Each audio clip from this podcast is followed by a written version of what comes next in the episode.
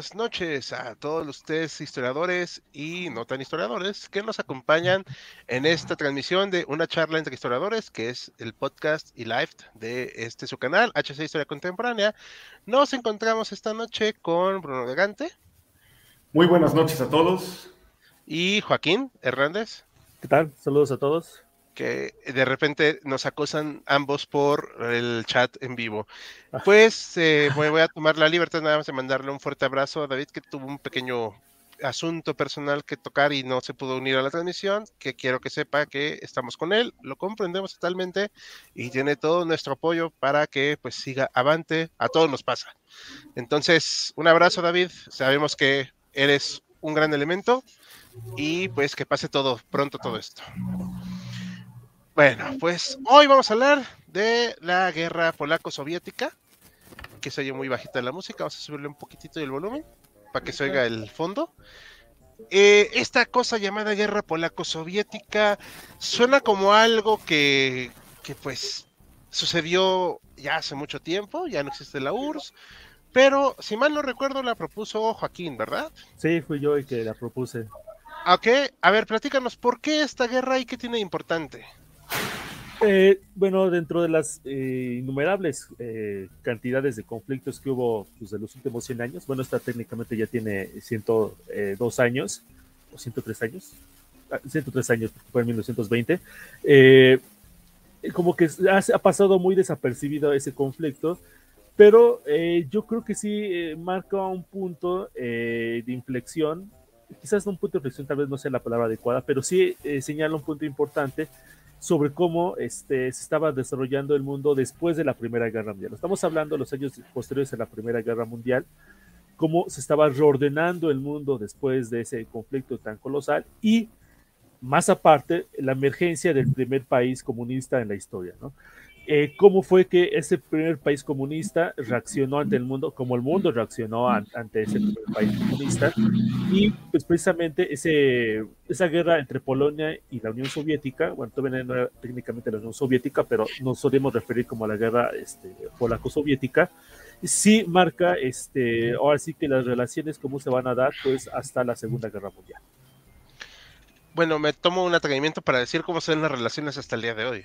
Ah, bueno, ciertamente, bueno, también hay que decirlo que no eran precisamente buenas este, antes, de, antes de la Primera Guerra Mundial. Bueno, desde incluso desde que se desaparecieron Polonia, estamos ya un poquito entrando al contexto que fue precisamente la, historia de Polonia. La historia de Polonia nos da para muchísimo este tiempo. Pero sí, o sea, la, relación entre la, Unión Soviética y este, bueno, lo que ahorita es Rusia y Polonia, pues efectivamente nunca ha sido muy buena. Y creo que esto ayuda un poco a comprender por qué, este, por qué se dio esa, esa situación. Perfecto. Este, bueno, no sé si quiera comentar algo, Bruno, para complementar esto. Pues sin lugar a dudas concuerdo con Joaquín, un periodo o un episodio poco conocido pero muy importante para la Europa del Este, lleno de mosaicos, podríamos decirlo, que lo podemos explorar a grandes rasgos en esta sesión.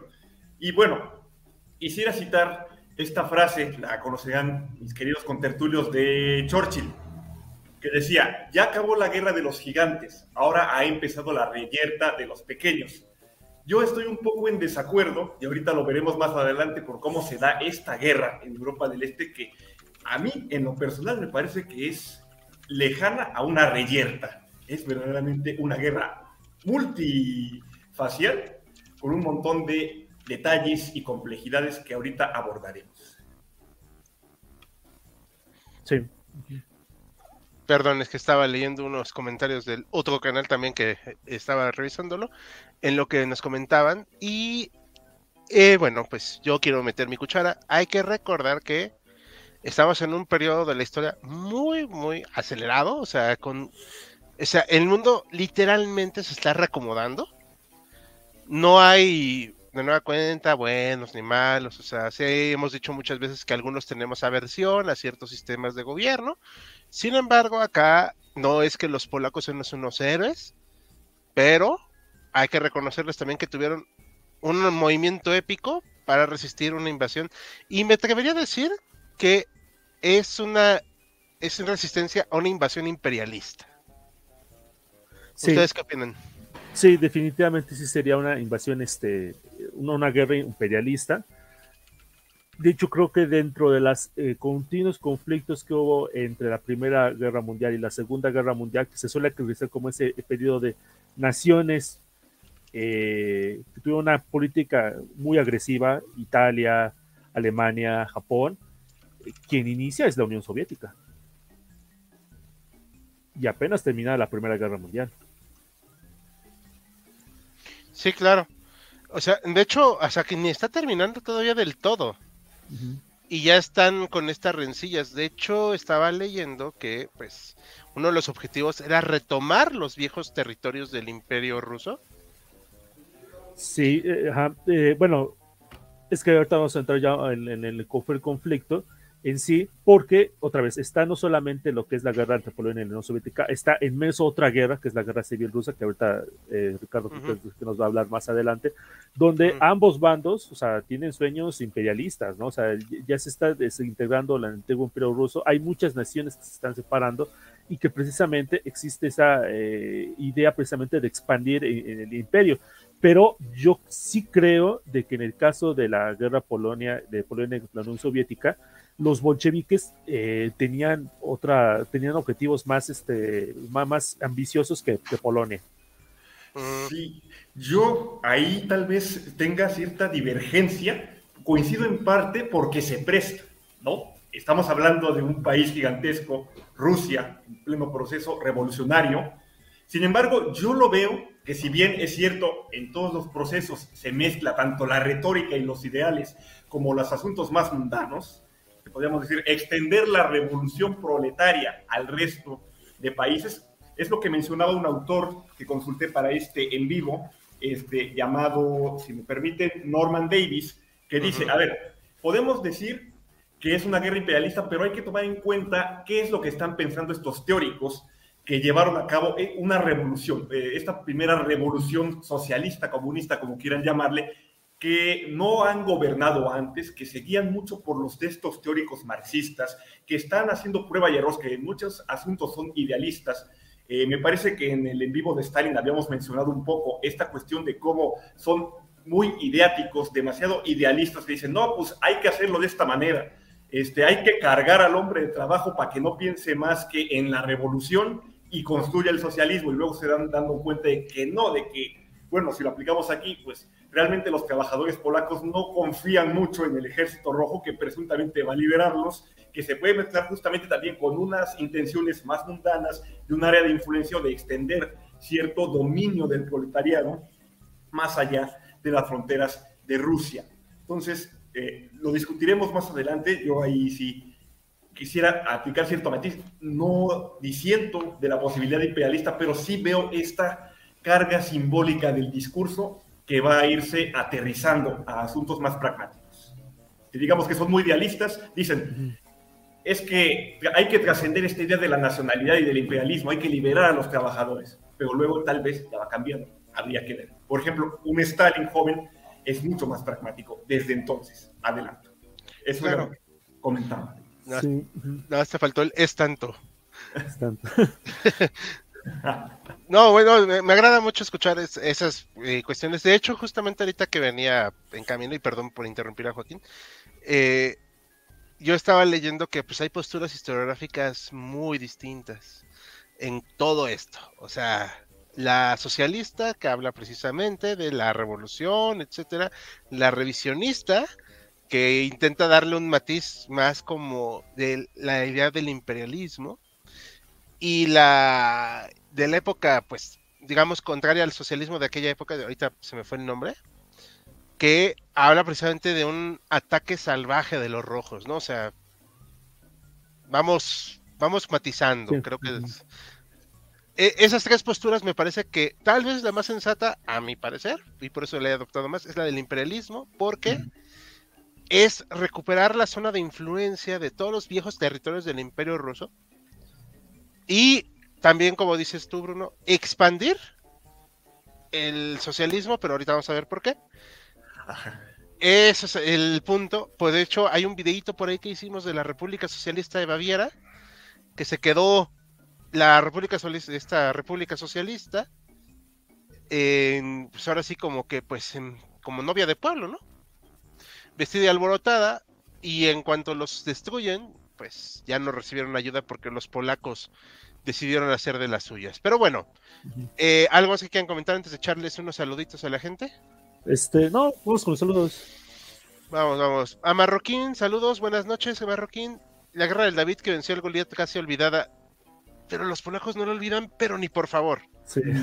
No, ellos les traen unos pendientes a los rusos que bueno, Facundos, Dios salva a Polonia. Ellos se ven así también. A Cox, saludos, saludos, mi estimado. Son todos los saludos que tenemos ahorita. Por favor, déjenos sus preguntas, comentarios, por favor, comenten, compartan, denle me gusta para que llegue a más personas. Ahora sí, vamos a ir por el principio, ¿les parece?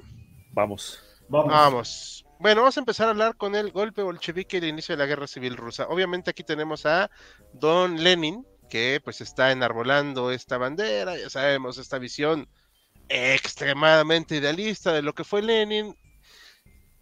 Vamos a, a, verlo un poquito más mundano. Ya sabemos que la revolución rusa, que de hecho no hemos tocado un tema como tal de la revolución rusa, nos en vivo. Eso es algo que tenemos pendiente. Empieza en febrero de 1917 a raíz de los constantes descalabros y problemas que tiene Rusia en la Primera Guerra Mundial. No son pocos, ¿ok? O sea, acabamos de hacer un video de la ofensiva Brusilov, que fue el movimiento más competente de Rusia y aún así fue insuficiente para destruir a sus enemigos. Y les costó. Y les costó, claro, claro, o sea, sí, no, o sea, era una cosa bárbara. De hecho, pueden consultarlo en HC2 para que lo vean ahí. Ofensiva Brusilov. Dicho eso, esta cuestión va a ser ya, o sea, el canto del cisne, yo creo, del ejército imperial ruso. Y la cosa ya se está descomponiendo a pasos agigantados. Los soldados no quieren pelear. A los alemanes ayudan a llegar a este peloncito a Rusia y empiezan ahora sí los movimientos revolucionarios, los soldados ya se niegan a disparar a los, a los protestantes, ya es una cuestión caótica, lo estoy resumiendo obviamente en modo express, abdica Nicolás y se suprime la monarquía, eh, que aparentemente esto va a por fin acabar con los problemas y va a quedar un gobierno republicano. Acá está Lenin, digamos, como parte de su Ascenso, esto ya es una versión más mundana de Lenin, ¿no? O sea, no tan idealizada. Y va a quedar un gobierno del. disculpa, tuve un erupto. Un gobierno provisional ruso. Ese va a ser el nombre del gobierno, ¿eh? O sea, no. No tiene más. Es una república rusa ahí medio rara, medio democrática. Sí, porque aquí nada más un apunte. Se tenía la idea de hacer una nueva constitución. Entonces por eso llamaba el gobierno provisional, porque era pues mientras se, eh, hacían las elecciones para poder convocar a los, a los constituyentes. Sí, claro, pero la Duma, bueno, lo que es el Parlamento ruso, para los que no sepan que es una Duma, no va a poder lograr nunca esto, porque aparte no se puede organizar bien este gobierno, los eh, aliados de Lenin no están contentos con esta situación, en este momento creo que, si mal no recuerdo, todavía no se llaman bolcheviques, o sea, todavía estamos hablando de socialistas de diferente estilo, pero... No, creo que sí ya había la facción bolchevique, ¿no? Ah, vamos a checar, porque ahí me queda la duda, porque yo me acordaba que los mencheviques eran en su momento... Ah, no, aquí está, los bolcheviques eran la fracción minoritaria del Partido Socialdemócrata Ruso. Por eso, y luego cambian esto en la, en la propaganda, que eran la mayoría. Sí.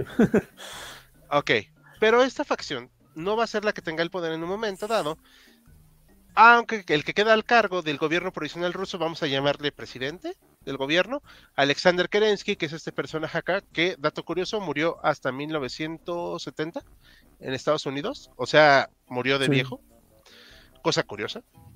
Em, va a tratar de seguir en la guerra con Rusia, o sea, en la guerra, de, su país lo deja en la guerra. es algo que se había pensado que un gobierno provisional o un gobierno democrático iba a buscar salirse de esa guerra que había sido un total desastre para Rusia y hacen una nueva ofensiva la cual es un desastre total y el ejército imperial ruso, bueno, el ejército ruso ya en ese momento, perdón, ya es imperial, se desintegra prácticamente. ¿qué objetivo tienen para eh, pelear estos soldados? O sea, no tienen nada. Y hay personajes acá, como está este personajillo acá, León Trotsky, el cual tiene un bonito recuerdo de México después. Pero van a ser estas personas, los bolcheviques, quienes van a empezar a hacer intentos de cambios.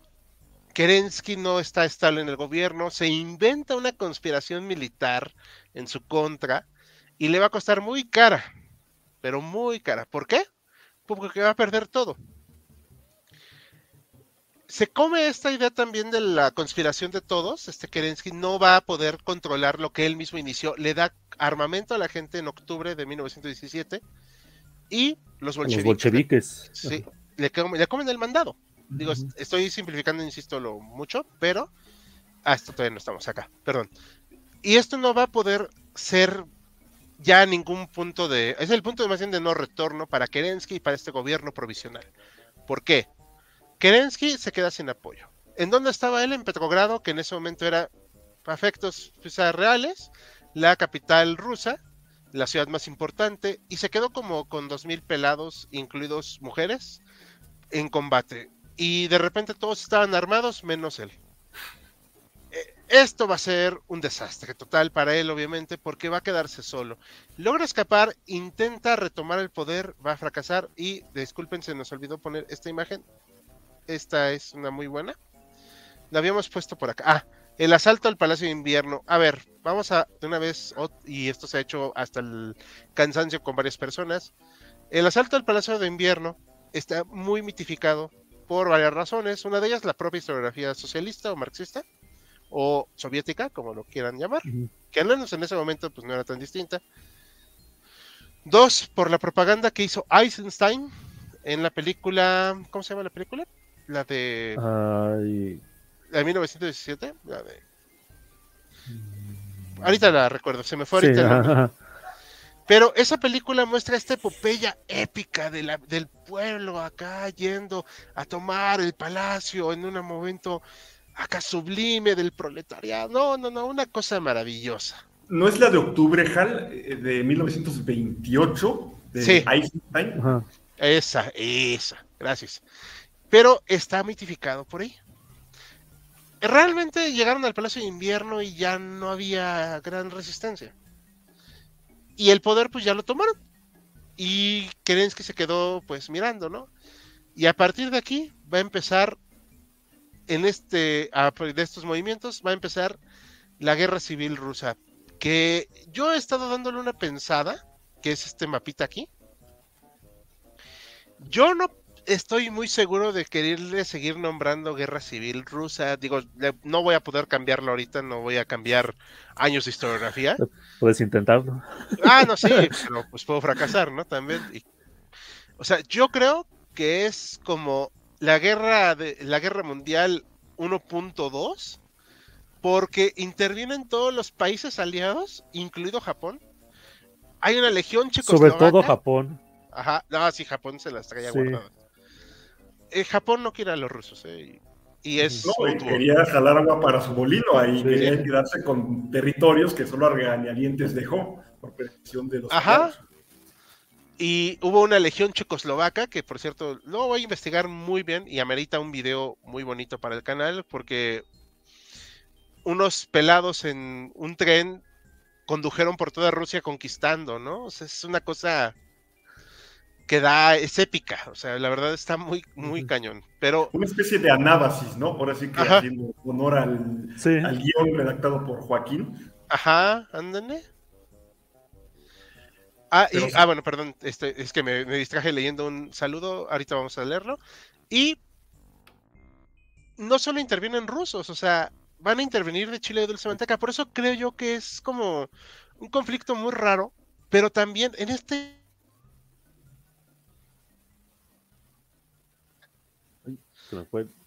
No sé si. Se nos cortaste tantito. Ah, ¿ya estoy de nuevo? Sí, sí ya, ya, Ah, ok, hubo un bajón, perdón. Retomo el punto. De o sea, en este inter de la guerra civil rusa, yo creo que alguien le enojó lo que dije, se da esta guerra polaco-soviética y me parece inaudito que están peleando en tantos frentes y todavía tengan el ánimo de querer expandir la revolución a todo, a toda Europa, ¿no? Porque aparte de Lenin, sus tesis eran de que pues había que llevarla a todos lados. Muy contrario a Stalin, ¿no? Pero bueno, ese es mi Pues no ni idea. tan contrario. Eh, bueno, eso fue después, ¿no? Porque el Stalin sí. Sí. lo quería más concentrado el asunto.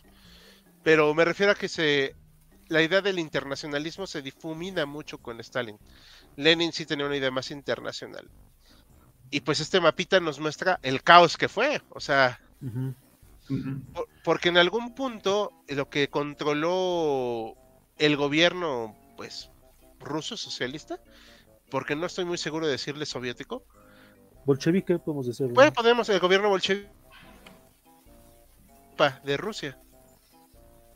Y la parte de Crimea fue un caos, o sea, por cierto, Crimea Sí, ya fue de las últimas partes que, que, Sí. lo- que perdieron los blancos. Sí, ah, pues aparte era el ejército rojo, el ejército blanco, pero el ejército blanco no estaba unido, o sea, era sí, era, cosa- era de todo, era de chile dulce y de manteca ese ejército blanco. Y en parte Sí. por eso perdieron. Ajá, Digamos también que en ese episodio Rusia corrió, en lo que yo veo, de lo que sé un poco de la guerra civil, cierto riesgo de balcanización.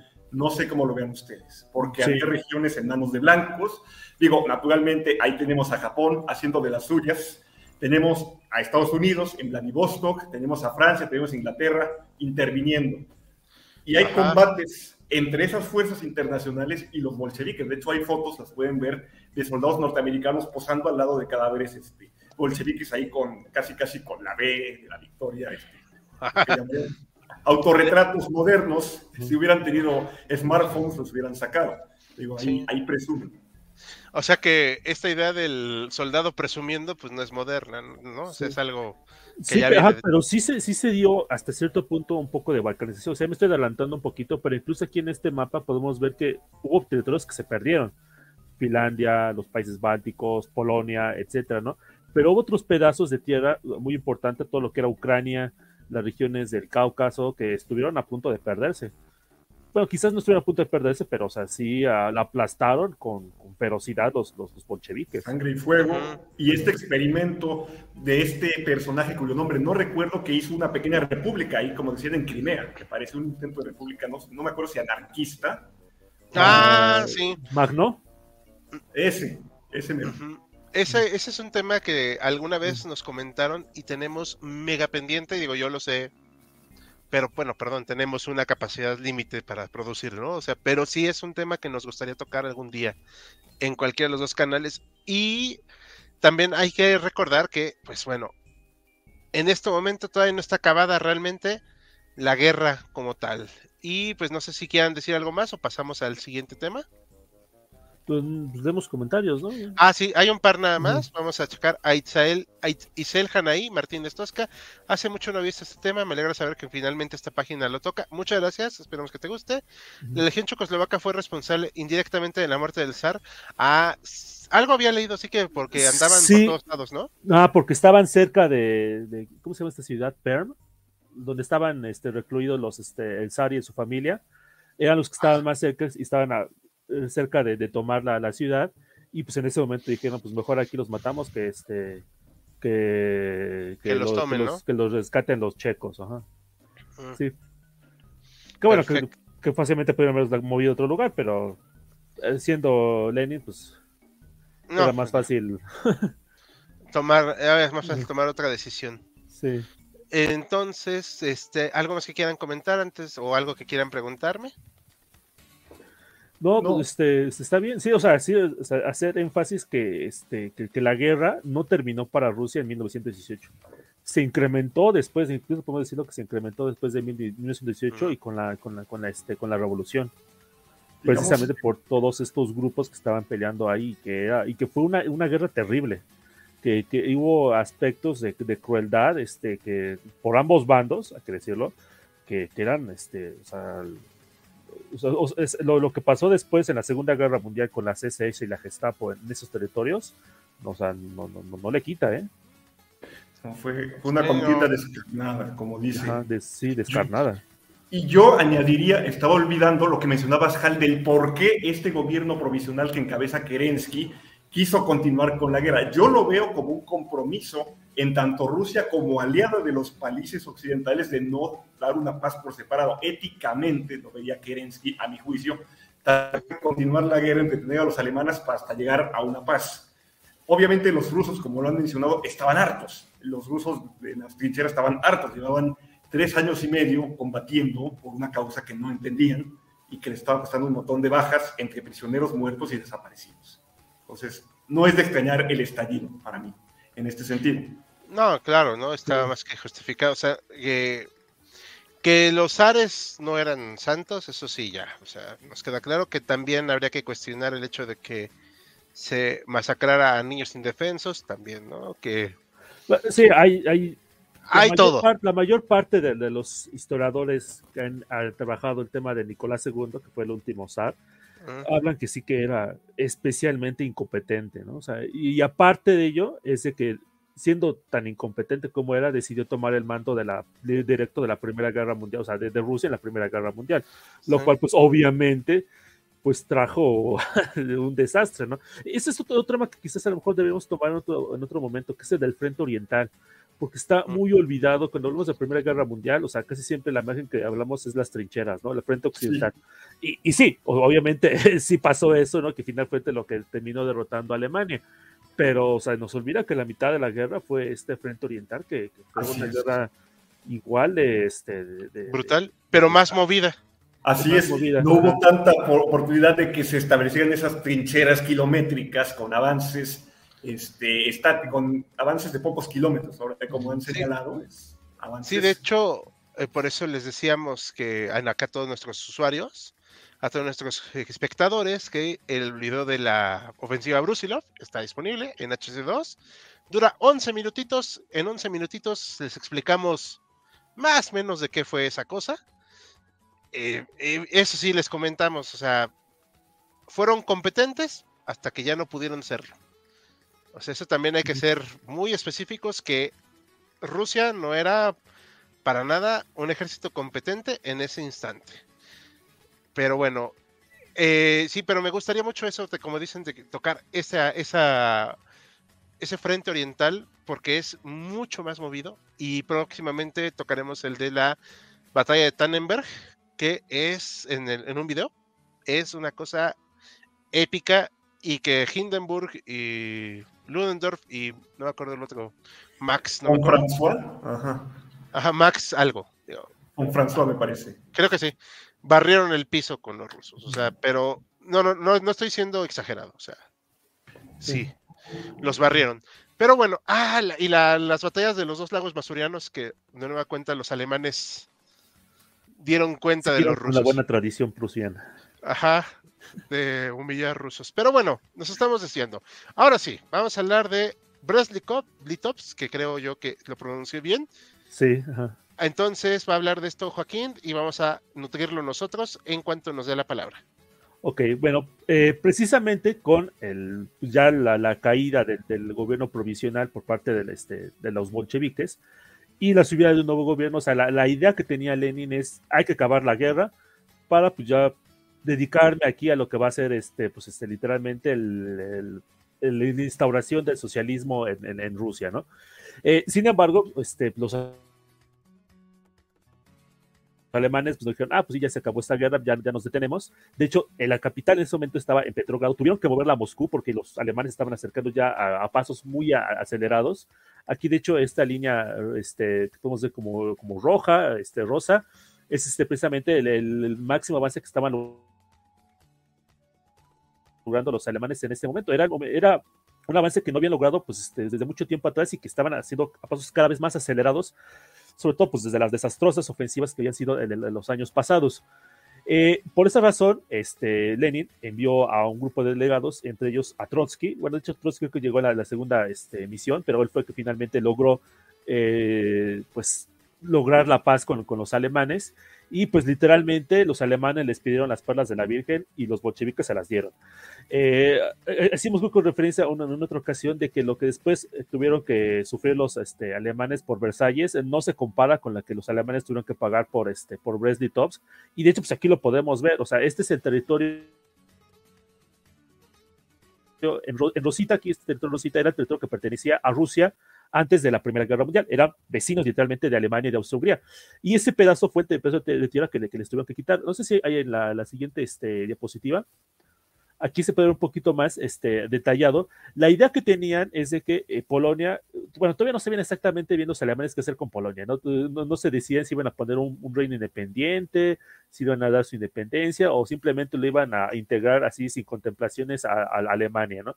Eh, se pensaba que igual las, repúblicas bálticas es a lo mejor lo que es Estonia, Letonia y Lituania, eso igual podrían ser este, repúblicas este, independientes o simplemente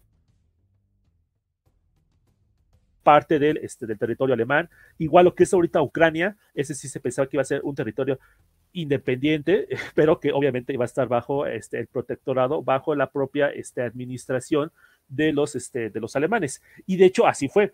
Cuando este, finalmente Lenin este, aceptó las condiciones de paz que le, entregaban los, los alemanes, dijeron, sí, está bien, ni modo, ¿no? Es, lo que hay, ahí me, entregas este, las condiciones de paz, incluso por ese momento de la guerra podía parecer de que Alemania iba a ganar la Primera Guerra Mundial. Eh, spoiler, no, fue así.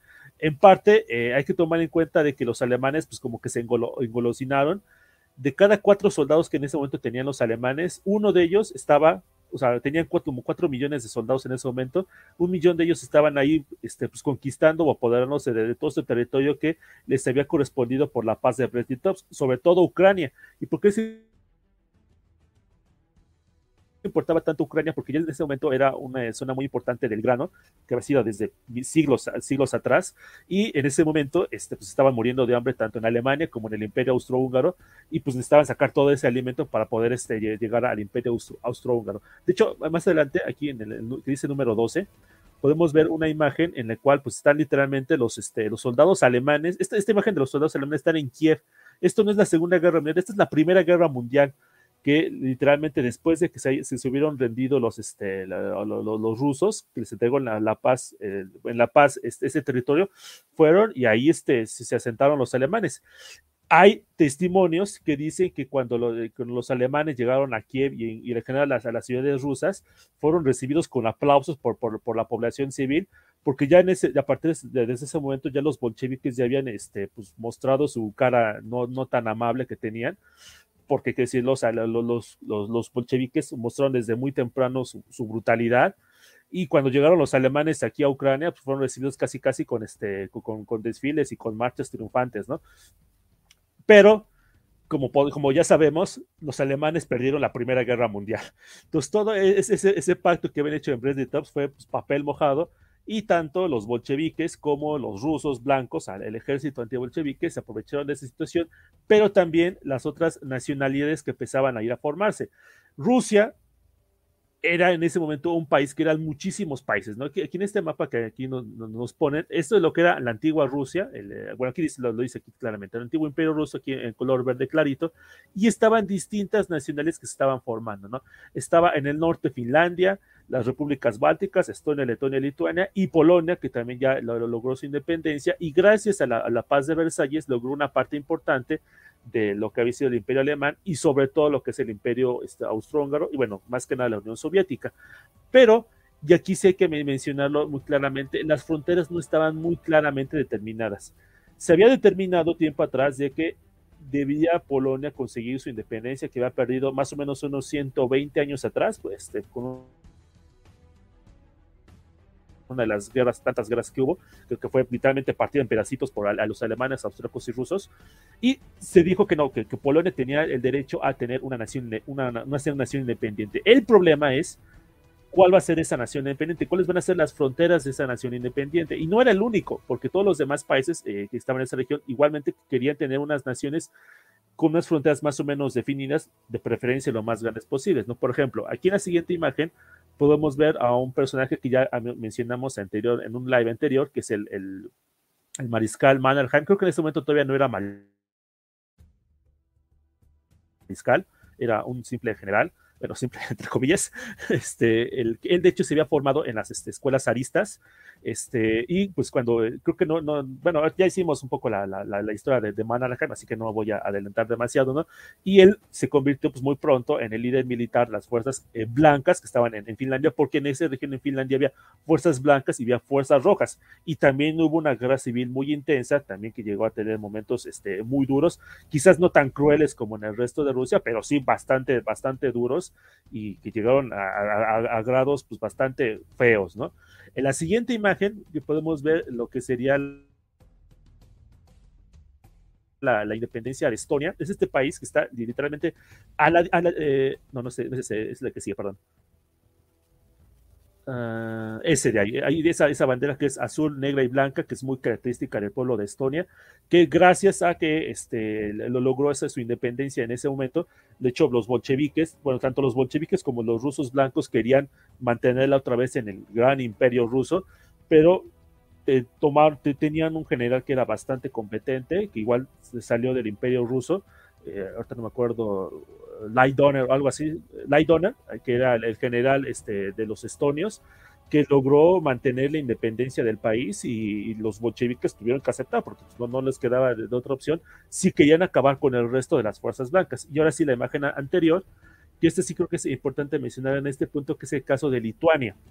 Si, si, si ahorita un mapa de Lituania y lo comparan con el mapa en ese entonces, van a ver que en ese momento Lituania era más chiquita porque la ciudad capital de, Lituania, la que ahorita es Vina, era una ciudad que en ese momento era polo a polaca. Bueno, obviamente cuando era parte del imperio ruso, pues no importaba, porque todo eso era parte del, imperio ruso. Pero el momento en el que se lograron su independencia esos países, los dos dijeron, no, pues esta ciudad me pertenece a mí. Los lituanos decían, no, esta ciudad me pertenece porque este, había sido la capital de Lituania durante siglos atrás, ¿no? Pero los polacos decían, no, pues eh, aquí muchos de nuestros polacos este, tan importantes habían nacido precisamente en esta ciudad, y de hecho durante mucho tiempo Polonia y Lituania fueron un país eh, común, y por eso tenía una, esta ciudad tenía una importancia muy, muy, muy grande. Los polacos, se, se la, como se dice por ahí coloquialmente, se agandallaron este Vilna, y pues los lituanos se quedaron, pues ni modo, tuvieron que escoger una ciudad más chiquita para, este, para tener su capital, que les duró hasta la Segunda Guerra Mundial. Entonces, estos son los países que se están formando. Ya vimos Finlandia, los países bálticos y el caso muy importante de Polonia que lograron su independencia gracias a, pues, a todo este maremoto que había sido tanto la Revolución Rusa como la Guerra Civil y posteriormente pues ya los distintos tratados desde el Tratado de Brest-Litovsk a Versalles. Perdón. ¿hay, dudas? Pues más que nada habría que matizar, ¿no? Me, parece, o sea, que estos países, Estonia, Letonia y Lituania, digo, para que tengan esta noticia, ellos obtuvieron su independencia con muchos problemas porque son países chiquitos, o sea, eso hay que decirlo, pero ellos, eh, para que quede como dato cultural, nunca reconocieron la ocupación que hizo la Unión Soviética luego de ellos en la Segunda Guerra Mundial y como dato más con esto en el, a nivel internacional no se reconoció esta ocupación y mantuvieron su estatus legal de países y cuando lo recuperaron ellos, estos, estos países no nos independizamos, recuperamos la legalidad de nuestro gobierno. O sea, como para no darle ese poder a Rusia y la Unión Soviética de, de que este, eran parte de, o sea, no. Más bien fueron ocupados de manera ilegal y eso es algo que persiste hasta el día de hoy en su percepción como país-estado de cada uno de estos lugares. Sí, en los discursos. Sí, en las películas también hay películas lituanas ambientadas en la época cuando eran, fueron anexadas por la Unión Soviética, nunca dicen eh, Unión Soviética, no dicen Lituania ocupada por fuerzas soviéticas, 1970, por ejemplo. efectivamente. Sí, e, y eso es algo bien curioso, porque son países tan chiquitos pero que tienen como esa dignidad y esa identidad muy, muy marcada. Sí, muy fuerte. Ay, que ninguno de los tres lenguas, las tres lenguas se parecen, ¿eh? Son, son pueblos muy distintos. por cierto, también. Pero aquí algo también que me parece muy curioso es que se da esta independencia de varios países relativamente chiquitos. Es que la Primera Guerra Mundial como que fue como un rompecabezas que se rompió y se hicieron más grandes, ¿no? O sea, pequeñas o más bien piezas distintas. Pero Finlandia, por ejemplo, también sufrió una guerra civil, por cierto, en esta época, que no está muy estudiada aquí en México, por cierto. Bueno, Finlandia no está muy estudiada en México. Sí. Punto. sí. Senegal sí, bueno, del Este está muy abandonada, me parece. Sí. Aquí en México. Sí. Sí, solo usan como referencia, ¿no? Así de, ay, es que vamos a tener un, este, un sistema de salud como Dinamarca, Finlandia o cosas así, pero realmente no saben los, los pormenores de cada país. Pero bueno, algo más. Yo no sé si quieras decir algo, Bruno, perdón. Sí, yo quisiera añadir justamente este panorama que señalábamos otra vez, mi disensión con Churchill de, hay una reyerta ahí de los pequeños, no, no, no, no, con perdón. Como señalaba Joaquín, la Primera Guerra Mundial y la Revolución Rusa posibilitan este resquebraje, este masazo, este resurgimiento de estas naciones que llevaban desaparecidas desde hacía centurias bajo el yugo ruso o también bajo el yugo austriaco, bajo el yugo alemán, y que además se inspiran en lo que había señalado el presidente Wilson, estadounidense Wilson, que decía la libre autodeterminación de las naciones, que dicen, esta es una oportunidad de oro, no hay que desaprovecharla, vámonos en polvareda, independencia, independencia, independencia. Citaríamos, no solo porque es el protagonista de esta historia, a Polonia, invito a la audiencia a revisar cómo eran los mapas de Polonia, que no era propiamente Polonia, eh, únicamente Polonia en los tiempos previos a su desaparición. Eh, era esta gigantesca mancomunidad lituano-polaca que tuvo gran importancia durante la parte tardía del medioevo y buena parte de la Edad Moderna. Todavía Pedro el Grande le tocó verla existir hasta el bien del siglo XVIII que vienen estas particiones, donde, como bien dijo Joaquín, se agandallan a, a Polonia y a Lituania, se la empiezan a lo largo de todo el siglo XVIII ahí como si fuera un pastel. No, pues yo me quedo con esto, dice Rusia, yo me quedo con esto, dice Prusia, yo me quedo con esto, dice Austria, hasta que verdaderamente no queda nada. Entonces, dentro de este contexto del Brest-Litovsk, quisiera señalar que fue muy raro cómo se terminaron colisionando dos estados jóvenes, diríamos. Polonia renacida, por un lado, y por otro lado, esta Rusia roja que se está formando, esta Rusia soviet, que todavía en ese momento tenía a esta Mitteleuropa, que era esta zona que los alemanes habían ganado, como en la Tratado de Brest-Litovsk, cuando acaba la Primera Guerra Mundial, había todavía tropas alemanas que estaban viendo los aliados occidentales, bueno, ¿qué hacemos? ¿Las hacemos evacuar? ¿Les ponemos fecha límite? ¿Las dejamos ahí? Había algunos que decían, no, déjalas ahí, ellas van a ser una barrera útil contra la marea roja. Y otros decían, no, no, no, no, vámonos de aquí porque perdieron la guerra que no se queden con la ideita de que, se le, que van a considerar estos territorios. Mientras tanto, una Ucrania no soviética formando sus propias fronteras, su propio intento de gobierno con una Ucrania simpatizante, con ucranianos simpatizantes de los revolucionarios rusos, los bielorrusos también, por otro lado, los propios polacos estableciendo sus fronteras, diciendo en algunos casos, bueno, podríamos intentar reestructurar una mancomunidad, incluir a Lituania, o sea, no ser un Estado, una gran Polonia, pero sí ser una Polonia-Lituania moderna que frene a los rojos, ese es el discurso, a los rusos, y otros decían, no, una Polonia única. Ah, eh, todos esos debates, esos choques que se van dando, eh, y ejércitos eh, de esas naciones que se van creando, primero son milicias, y al calor de los combates van profesionalizándose más. Ojo, no quiere decir que fueran unos novatos en el arte de la guerra. Como han señalado, habían sido formados en las escuelas zaristas, varios habían combatido, miles habían combatido en el ejército ruso, entonces estaban constituyéndose. Pues es un periodo muy, muy volcánico, muy interesante, pero también muy, muy confuso en ese sentido. Entonces, dentro de este panorama, estas formaciones, podríamos decir, este, que crecen, se contraen, se fragmentan. Eso es lo que yo quería añadir en este panorama. Entonces, cuando se retiran finalmente las fuerzas alemanas. En un principio se creía que no iba a haber colisión y finalmente con la retirada de estas tropas alemanas de la Mittel Europa, finalmente va a darse esta colisión con una Polonia estableciendo sus propias fronteras y la naciente Unión Soviética estableciendo las propias. Entonces, ya eso lo veremos un poco más adelante, pero quería hacer este hincapié en este universo muy, muy mosaico. Sí, nada más un dato que, quisiera mencionar, porque ya, ya mencionado varias veces a, Churchill Bruno, y, creo que sí es importante mencionar, y no me resisto a decirlo, de bueno, para empezar, Churchill era un miembro importante del, del, del gabinete en ese momento, y era uno de los más anti comunistas que, él, estaba decidido a, este, a acabar con el, con el gobierno bolchevique, o sea, literalmente en su, en su cuna, ¿no? Creo que en su expresión. Y también es hasta cierto punto cómico ver cómo era, tal su, su, afán por este, destruir a la, a la, la revolución bolchevique y cómo los informes que decía, que literalmente decía, las fuerzas blancas están avanzando a tal ciudad, y luego llegaba la noticia tres días después de que estaban batiendo en retirada desastrosa los, las tropas blancas, ¿no? Y, y, así le pasó varias veces, que decía, no, este, si, si avanzamos con las, este, las, las, tropas blancas y les damos tal apoyo a llegar aquí, a la, van a llegar a Moscú o a San Petersburgo, casi, casi por el estilo, y a la semana se, se enteraban de que, que la situación era completamente la contraria, que los rojos estaban avanzando, este, aplanando a la, las tropas blancas, entonces era casi como pues, cómico, ¿no? El ver este, el grado de, desconexión que tenía Churchill sobre este, la, la, situación en Rusia. Concuerdo, sí, igual hay que entender que es un periodo tan confuso que las noticias son muy contradictorias. O sea, lo que puede ser un día una cuestión que los blancos ocupen un pueblo, al día siguiente ya no es la situación.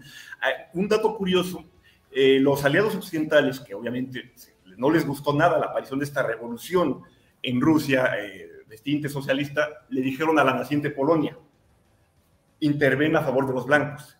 Pero un personaje que va a ser muy importante, eh, que me estoy un poco adelantando, pero que es muy importante mencionar, Józef Pilsudski, que era una de las cabezas de este naciente gobierno polaco, dijo no, no vamos a intervenir a favor de los blancos. ¿Por qué no vamos a intervenir a favor de los blancos? Porque los blancos, a diferencia de los rojos, de los bolcheviques, no reconocen a Polonia como país. Dicen, no, ese no es un territorio independiente. Así que si ganan, nos arriesgamos a que nos intenten anexar. No, neutrales. Ya después nos entendemos con el gobierno bolchevique, pero por lo pronto en el discurso del gobierno bolchevique dije, sí, reconocemos a, a Polonia como nación independiente. ¿Cómo la, ¿Qué tipo de nación independiente? Bueno, ahí son las, es la manzana de la discordia, pero en un principio dijo Polonia, no voy a meter. De, de hecho, cosa curiosa, eh, Lenin y bueno, Lenin, porque pues los demás no le importaba lo que pensaron. Lenin este, empezó a reconocer los demás países así independientes de mala gana, pero lo reconoció, entre ellos Finlandia, que no le hacía nada de gracia y por eso estuvo ayudando a, los, eh, a la facción roja en Finlandia. Y Mannerheim, este, digamos que les, les hizo ver a su creador. Eh, no, se, no se tentó el corazón. Sí, eh, de hecho, casa curiosa, y hay que siempre, como dijo Joaquín, eh, de Mannerheim, que se formó en el ejército imperial ruso porque Finlandia era parte del imperio ruso, el gran ducado de Finlandia.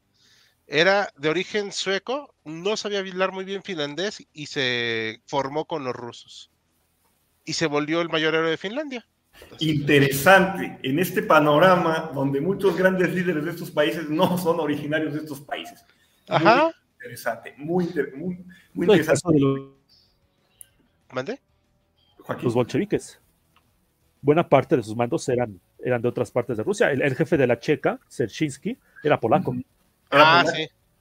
Que por cierto, vamos a tener que luego hacer, rehacer ese video de la checa, no porque no me haya gustado, sino porque le, le pusieron restricción a mayores de edad y eso no nos sirve para nada. Ah, y ahora que lo mencionan, perdón, en esta, igual adelantándome un poco, no hay que ver como bandos o bloques eh, homogéneos a los polacos y a los rusos enfrentados, a los rusos bolcheviques, porque había polacos, no una mayoría, naturalmente, pero que sí apoyaban un establecimiento de una república socialista polaca y había rusos que se desencantan o que eran antiguos blancos que van a ayudar a Polonia en esta, en esta guerra. Ahora, como último punto, en este comentario a la exposición de Joaquín sobre el Tops, de esta firma tan apresurada que hace los bolcheviques de ese tratado, pues es mucho pragmatismo. Lenin de mala gana, pero porque necesitan tiempo y energías y hombres para enfrentarse a los blancos. Por eso. Entonces. Y, estuvo, y estuvieron a punto de no firmar la paz, porque en ese momento era por comité, tenían que votar y creo que fue 3 a 4 este, para que pudieran este, hacer, hacer la paz de Bradley Tops. Y después, a, gracias a eso, hubo un intento de rebelión dentro del grupo que apoyaba a los bolcheviques, los eseristas, este grupo de de campesinos, o bueno, pro campesino, se rebeló en contra de los bolcheviques por, precisamente por la paz de brest y obviamente pues fueron implacables los bolcheviques, ¿no? Exacto. Eh, ya rápidamente un comentario que nos dice Imperio Tigre que me perdí. Haz la primera parte de la guerra civil, bueno, del sí, de la guerra bolchevique, la guerra civil rusa, este, de cómo empezaron estos bloques, etcétera. Pero bueno, ¿algo más que quieran comentar de este punto, chicos? No, no, no. Continuamos. a ver, pues vamos a seguir. Ahorita no tenemos más comentarios, pues vamos a seguir. Eh, los primeros choques entre Polonia y los bolcheviques, bueno, ahorita entre todos lo vamos a, a platicar si les parece. Ok. Em, bueno, de nada cuenta, estamos aquí hablando de la guerra civil rusa que tiene en parte este contexto de la guerra eh, polaco-soviética. Todo este, ah, o sea, hay que recordar que el imperio ruso era una cosa bestial, ¿no? O sea, se, se, extendía desde el, pues, más o menos el centro de Europa, digo más o menos, hasta las costas asiáticas, ¿no? Junto a Japón. O sea, es una cosa interminable. La sexta parte del mundo, decían. Más o menos. Los bolcheviques. Entonces, más grande de los más grandes. Entonces, los, los, eh, los rojos empezaron a ganar poco a poco los conflictos. O sea, el ejército blanco, como decíamos, nunca fue una fuerza homogénea, que es efectivamente una de las causas de su derrota, que también eran sanguinarios con los pobladores, eso también hay que decirlo, que en lugar de ganarse el favor de los eh, pobladores, pues se ganaban el repudio, aunque luego con la checa tal vez se arrepintieron los pobladores, pero bueno, eso ya es harina de otro costal. Y como vemos, los movimientos rusos eh, van hacia diferentes puntos y tratan de llegar precisamente hacia Polonia, porque efectivamente había la intención de seguir la revolución más allá de estas fronteras. Eh, ya para 1920 más o menos, 21, ya estaban bastante menguadas las fuerzas blancas. Eso no quiere decir que totalmente derrotadas, también hay que dejarlo muy claro. O sea, no es como de una noche a otra. esto fue poco a poco. Ay, perdón, lo moví sin querer. Y esta guerra civil rusa, obviamente, pues va a tener diferentes frentes ¿Por qué podían tener tantos frentes? Porque había una cantidad increíble de población en esta zona y también hubo una cantidad de muertes, pues, brutales. Llegar, trataron de llegar acá a Finlandia, como podemos ver, y evidentemente también aquí en Polonia, esta parte. Pero, ¿cuál es la intención aquí? Primero que nada, establecer un gobierno con adictos al régimen soviético, ¿no? Eso es también muy importante, porque sí lo sabía. O sea, como acaba de decir Joaquín, el líder de la checa era polaco. Y obviamente tenían suficientes contactos en la vieja Polonia rusa, que ahora ya es un país independiente, para poder mover los hilos. Pero, ¿qué pasa aquí? Los polacos no están interesados en, después de más de un siglo de estar oprimidos y divididos, no están interesados bajo ningún contexto dejar de lado su independencia. No sé si quieran aquí irme ayudando para complementar. Sí, y precisamente también hay que tomar en cuenta, creo que es importante hacer énfasis en que no había unas fronteras claras. ¿Dónde iba a quedar Polonia y dónde iba a quedar este, la, la nueva Rusia bolchevique? Y precisamente ante esta situación, los polacos, viendo, pues buscando así cuál iba a ser la mejor frontera, se van adentrando en, el este, aprovechando un poquito que está ahí la, este, el, desorden en la, guerra civil rusa, pero también presintiendo de que los, rusos iban a invadir este, la, la, recién eh, formada Polonia. Y es en ese momento que toman Kiev que es la capital, lo que, lo que ahorita es la capital de Ucrania, que en ese momento ya era la ciudad más importante de Ucrania, toman Kiev como una especie de, pues, este, o así que es una especie de cabeza, ¿no? Como esa cabeza de puente, ¿no? Una especie de barrera para evitar de que después los, los soviéticos invadan, este, invadan Polonia. Pero, pues como vamos a ver más adelante, pues esto no, no les sirvió porque ya los, los, los, soviéticos ya estaban, los, bolcheviques ya estaban preparando tropas, como, como ya comentaba Hal, pues ya las fuerzas blancas ya estaban muy este, pues derrotadas, ya creo que se habían retirado del norte de Rusia, en, Siberia ya estaban literalmente este, corriendo, este, casi casi a ver quién llegaba primero a Vladivostok, y, y, en el sur, pues ya nada más lo único que quedaba era parte de Crimea y a lo mejor un poquito al sur de Rusia, el Cáucaso, pero eran ya fuerzas muy menores. Entonces, ya, ya, ya tenían un poquito más de manos libres y ya se estaba preparando esa, invasión contra, Polonia, pero los que toman efectivamente la iniciativa en ese momento son los, los polacos que toman Kiev. Ahora, ¿qué buscaban hacer ahí? O sea, buscaban crear una nación independiente ucraniana, querían integrarla a Polonia. Eso también es un tema de muchísimo debate porque también hay que decirlo que Kiev durante un tiempo fue parte de Polonia cuando, o sea, estamos hablando de 1600, 1700 este, en, en, en, en esas épocas, o sea, estamos hablando de 200, 300 años atrás, ¿no? ¿Qué realmente querían o qué, buscaban los polacos? O sea, no, no, no sabían, pero los soviéticos, los bolcheviques, lo tomaron como el pretexto perfecto para iniciar la, la ofensiva en contra del, este, del, del, pueblo polaco. Y efectivamente, pues empezaron y eh, no sé si, creo que estaba aquí la imagen de Pilsudski. El, el, Ahí te la ponemos. Ajá, aquí está la imagen de Pilsudski. Y bueno, aquí de hecho en, en, este mapa, aquí lo podemos ver claramente. Aquí no, no, no se alcanza a distinguir, pero aquí dice Kiev hasta la parte que estamos más o menos como, como en verde. En, Ucra en Ucrania, que fue más o menos el máximo alcance que alcanzaron los polacos. A ver, aquí está. Ajá. Aquí está Kiev. Exactamente. Pero pues pocas semanas después empieza el contraataque de, de, los, de los bolcheviques y empiezan a perder este, población, este, ciudades a una velocidad alarmante. En cuestión, creo que fue más o menos unos dos meses, ahorita me fallan un poquito las, las cifras, llegaron a cruzar el río que estaba antes de, de Varsovia, la capital de, de, Polonia, y de hecho aquí lo podemos ver que es la línea que está más o menos en azul, que es la línea máxima que llegaron este, los rusos, o sea, literalmente ya estaban más cerca de, de Berlín que de Moscú.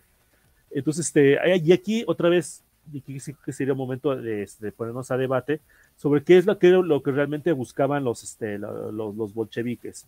Buscaban realmente pasar de Polonia a, a, Alemania, a Hungría, a Rumania, quién sabe, ¿no?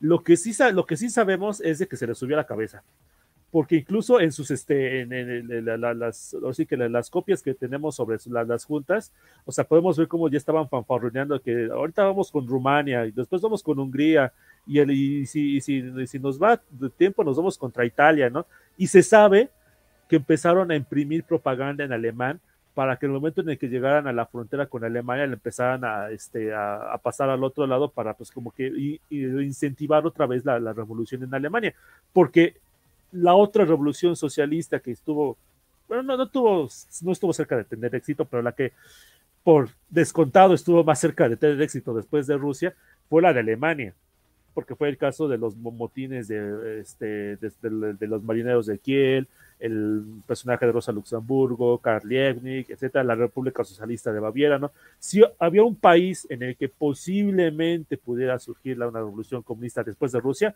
ese era Alemania. Obviamente ya para ese momento pues ya se había pagado prácticamente todo eso, pero pues seguramente los bolcheviques tenían la idea de, de prender otra vez, otra, otra vez este, el, el, el, fuego revolucionario. ¿Realmente lo podían conseguir? Creo que no o sea, si se engolosinaron, o sea, sí pensaron de que, ah, sí, ya este, te tenemos este para, para, para seguir, se les subió a la cabeza, pero una cosa es que te haya subido a la cabeza y otra cosa es que aunque hayas derrotado a Polonia, efectivamente pudieras continuar tu revolución hacia otras partes de Europa. Pero pues, a lo mejor quizás podremos debatirlo ahorita, ¿no? Sí, yo quisiera apelar en todo este panorama que han expuesto otra vez al idealismo que estaban manejando la camarilla gobernante de la naciente Unión Soviética. Lenin ve en el fin de la Primera Guerra Mundial, en este avance meteórico que está teniendo el Ejército Rojo, una oportunidad única. Dice, llegó el momento, Las, los astros se han alineado, eh, como dice la teoría, para que est estas potencias capitalistas sucumban. Llegó el momento de extender esta revolución. Eh, la idea soviética en algunos pensadores era, cuando entremos, los obreros polacos nos verán como liberadores. La guerra no es contra los polacos de a pie, es contra esta nación burguesa que se está constituyendo y que va a oprimir a los trabajadores y campesinos polacos. Eh, en este sentido, tomando también en cuenta los levantamientos que ya han mencionado en Alemania y también hubo huelgas en algunas zonas de Italia, en algunas zonas de Inglaterra, dicen, con esta efervescencia nos vamos a ir para el real, porque ya la revolución mundial se va a hacer. Y no solo eso, es muy importante que se haga, porque como dijo Churchill, hay que ahogar esta revolución en la cuna, si no nos defendemos, si no nos expandimos, nos van a suprimir. Por eso esta expansión. De hecho, en un primer momento, los teóricos más radicales de la revolución eh, rusa dicen, nacionalismos ya son cosa del pasado, esto es cosa de trabajadores, no es la defensa de Rusia, no, no, no, no, no, esas son ideas burguesas, criminales, ¿no? Esto es la liberación del pueblo para la, transición de esa sociedad injusta que prima en todo el mundo. Por eso, cuando los polacos ocupan Kiev, en un primer momento los, los teóricos rusos dicen, no, esto no es patriotismo, pero les sorprende que de pronto la ocupación de Kiev, que era considerada por muchos intelectuales rusos, fueran pro-soviéticos o no, como la cuna de la Rusia, por la Rus de Kiev, infla y también gente del común que dice hay que defendernos de esos invasores que son los polacos, porque ya había historia entre, de guerras en el medioevo entre Rusia y Polonia. Polonia en alguna ocasión ocupó Moscú, Rusia, pues como ya señalamos, se apoderó del país durante 123 años. Entonces, en este ámbito tan caliente, renace el patriotismo y los rusos soviéticos dicen, pues bueno, ya no nos gusta esto, pero hay que reconquistar, retomar el patriotismo y volvernos, eh, usarlo a nuestro favor. Porque por el otro lado tenemos a Polonia, que ya habíamos señalado, eh, está entre este debate de unas fronteras extensas, sí, pero ¿cómo vamos a organizar esas fronteras? ¿Vamos a hacer esta mancomunidad nueva? ¿Vamos a hacer un Estado polaco uniforme? ¿Vamos a tener una Ucrania amiga? ¿Qué es lo que vamos a hacer? Entonces, por eso se da este choque. Primero los polacos, como ha señalado Joaquín, tienen victorias y luego viene este, este, este cambio de marea con los soviéticos donde tiene protagonismo un tal Mikhail Tukhachevsky, 27 años, militar con cierto talento, que logra él y otros cambiar las tornas. Y entonces los polacos se ven en la disyuntiva de no solo están a riesgo de perder sus fronteras, sino también de perder otra vez el país. Y entonces dicen, reclutamiento a la desesperada. Eh, como último punto a señalar antes de que lo olvide es la cuestión eh, Ah, disculpen, es, como es un universo de esta tan explosivo, hay cosas que luego se van este, en tanta variable, disculpen. A ver, ahorita si lo, si lo recuerdo, pero vivimos en este momento de idas y venidas. No sé si quieran añadir algo en lo que, en lo que recuerdo lo que quería decir, esto último. Bueno, eh, comentar también que Polonia, obviamente no fue perfecto, pero sí fue una un acto muy, muy loable que hayan contenido ese ejército masivo, que era el ejército rojo. Efectivamente estuvieron a punto de perder Varsovia y el hecho de que lo hayan podido salvar, pues se considera literalmente un milagro. De hecho está aquí representado. A ver, hay que recordar también que Polonia es un país muy católico y para ellos es muy importante toda esta simbología, así que y tuvo una como doble carga porque además habían pasado ya varios siglos de humillaciones para Polonia, o sea, ya como que el hecho de que volvieran a quererlos invadir y todo después de haber tenido que batallar tanto por su independencia. E, efectivamente, estos personajes que hoy en día pues, son un poquito polémicos, como este Joseph, uh, ¿qué? Pudiski. Pues, aunque es algo polémico, es respetado en Polonia, porque pues él fue el que empezó, eh, que ayudó a consolidar buena parte de esa independencia. Sí, es un gran patriota, eh, considerado un gran héroe nacional, no sin razón, para nada. Este, yo diría que en esta primera, en esta guerra en su conjunto, un, bando y otro tuvieron, estuvieron cerca de obtener sus objetivos en cierto sentido, pero por, por nada se les volteó todo. Este, cuando a los polacos les viene la avalancha este, soviética con marchas de caballería y grandes movimientos de infantería. Eh, la unión con, Lituania, con Lituania ya estaba, eh, había sido papel mojado, se habían peleado. Dijeron los lituanos, no queremos saber nada de ustedes, váyanse. Lo mismo con algunos asuntos con Ucrania. No se llega a un entendimiento. Entonces, sí, Polonia vio cómo se escurría su sueño entre los, entre los dedos. Igual podríamos decir lo mismo del el ejército, el ejército rojo, que sí, este, como dice Joaquín, es debatible si realmente hubieran como efecto dominó llegado hasta el Atlántico, hasta Normandía, por ejemplo. Yo, la verdad, verdad lo veo muy difícil. Francia se hubieran detenido, o sea, no, no, no habían pasado Francia. Yo diría, Joaquín. Este, eh, aquí, e igual en el canal, han sacado esto, eh, un video de los Freikorps, ¿no? Estos cuerpos que aplastan estas insurrecciones en Alemania, que son miembros del ejército regular, del antiguo ejército regular del Reich, que eran soldados profesionales. Seguramente se hubiera formado una línea de defensa bastante robusta, robustecida también con los aliados occidentales, que por cierto, ya cuando Polonia venía a venir la avalancha, sobre todo Francia da cierto eh, entrenamiento en tácticas a los polacos y se dan eh, empréstitos en venta de armas, municiones, para robustecer la resistencia este, polaca. Muy pero también hay que, decir lo que a pesar de Churchill, en general el apoyo de los aliados a Polonia fue bastante flaco, o sea, realmente como que no, no hicieron mucho. Es verdad, sí, es cierto. Y hubo momentos donde se vio a Polonia como la agresora. De hecho, en los momentos donde Polonia ocupa Kiev, dicen, ¿qué pasó? Porque como han señalado, las fronteras no estaban tan claras, algunos creían, es que eso es parte de Rusia, entonces Polonia está invadiendo. Polonia se está viendo imperialista. Entonces, por eso hasta protestas de obreros de muerte a Polonia, ningún arma a Polonia, este, apoyo a los soviéticos que se están defendiendo. Y en esta caída del discurso, como los teóricos soviéticos no entienden, dicen, pero ¿por qué se nos resisten? si los venimos a liberar, deberían de, unirse y cantar con nosotros el himno de la internacional. obviamente, no sé si existía, pero unirse entusiastamente, porque esa liberación no lo entendemos, no les cabía en la cabeza, porque ese internacionalismo dogmático no, no, se, no se adecuaba a esta realidad que han dibujado los dos, eh, Hal y Joaquín, porque también los propios polacos decían, es que no creen en Dios, van a, estos ateos van a erradicar la Iglesia Católica, que es parte tan importante de nuestra identidad nacional. Hay que resistir. y el propio, imagen. Efectivamente, el cura alentando y en el propia línea de batalla. El propio Lenin tampoco ayudó, porque cuando la resistencia polaca, que aunó a jóvenes de 17, 16 años, mujeres, hombres, creo que incluso hasta ancianos, este, dijo, por cada eh, ruso abatido, vamos a, a, tomarnos de represalia, llevarnos al otro mundo a 100 polacos. Lo cual, eh, como todos sabemos, si ya la población estaba alejada, te la aleja aún más.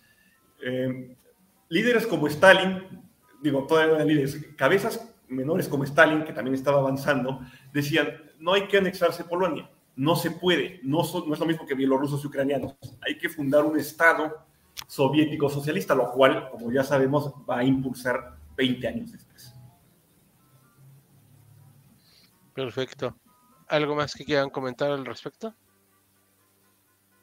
No, eh, comentarios, ¿no? Vamos a ver tres comentarios que hay. Ahorita déjenos sus comentarios, chicos. Y si los rojos hubieran ganado en el Vístola, ahorita vamos a hablar de eso. ¿Qué guerra tan enredada? Sí. Exacto.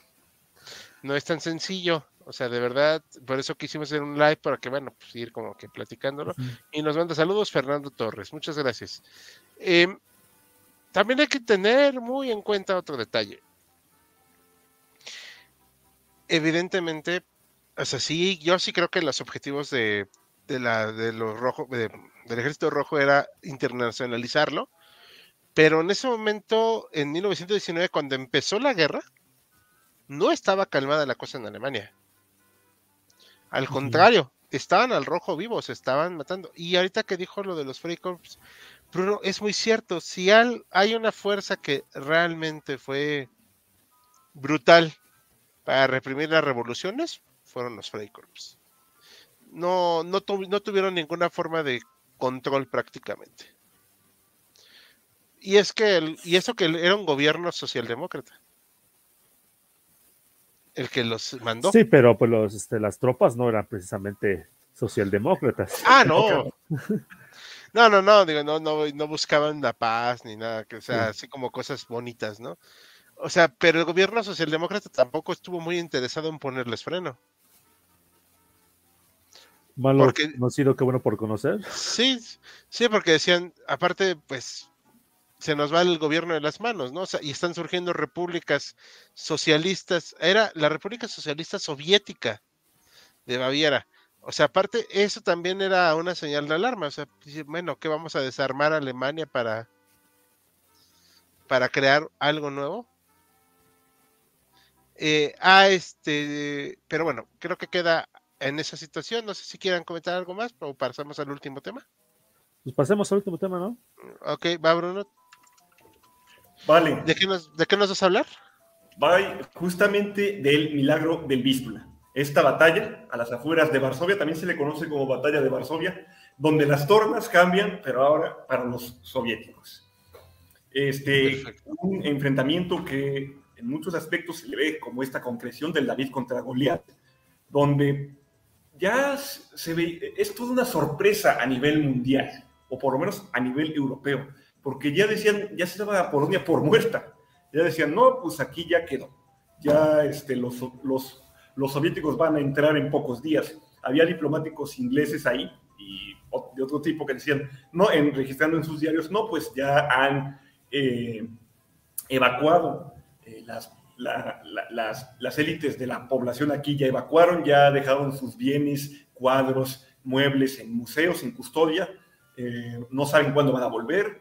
Eh, las clases humildes, pues aquí se mantienen, se hace labor de voluntariado, se cavan trincheras, alambradas, pero yo la verdad, decía uno de estos diplomáticos, no le veo mucho futuro, tal vez me tenga que mover al oeste dentro de unos cuantos días. Estamos hablando ya del el verano de 1920, es agosto y las fuerzas soviéticas al mando de Tukhachevsky están avanzando.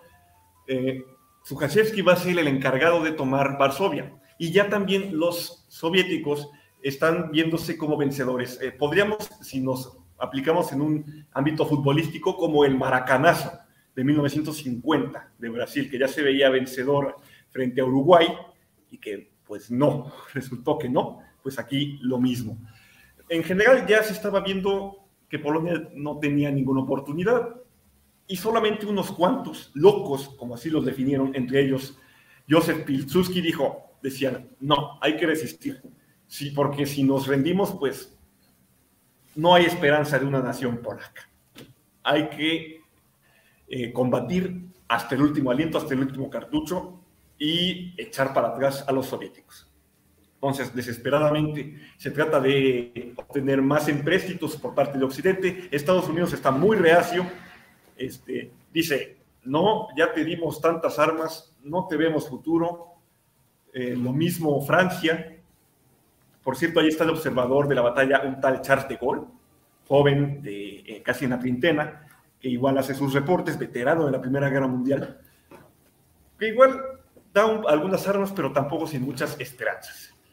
Eh, son un total de 400.000 fuerzas soviéticas contra un número equivalente de polacos, tal vez en su conjunto de la defensa de Polonia, pero si nos centramos en las fuerzas que van a defender Berlín y que van a atacar Berlín, son 116.000 polacos contra un poco menos de soviéticos.